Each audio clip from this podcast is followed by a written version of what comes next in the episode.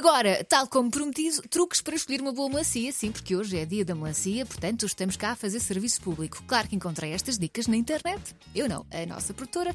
Portanto, eh, se tiver alguma coisa a acrescentar ou se há, já, se há aqui alguma coisa que não esteja bem assim, estou a contar consigo.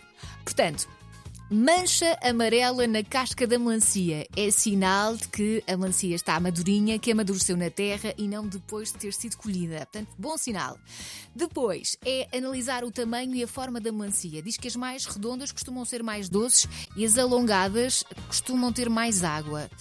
Uh, depois é comparar o peso da melancia. Portanto, imagine, escolhe duas melancias do mesmo tamanho, a que for mais pesada é a mais doce.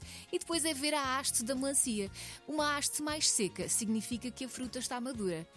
Ajudou? Já agora, se tiver algum truque, seja para escolher melancia, seja para escolher melão, por favor, ajude.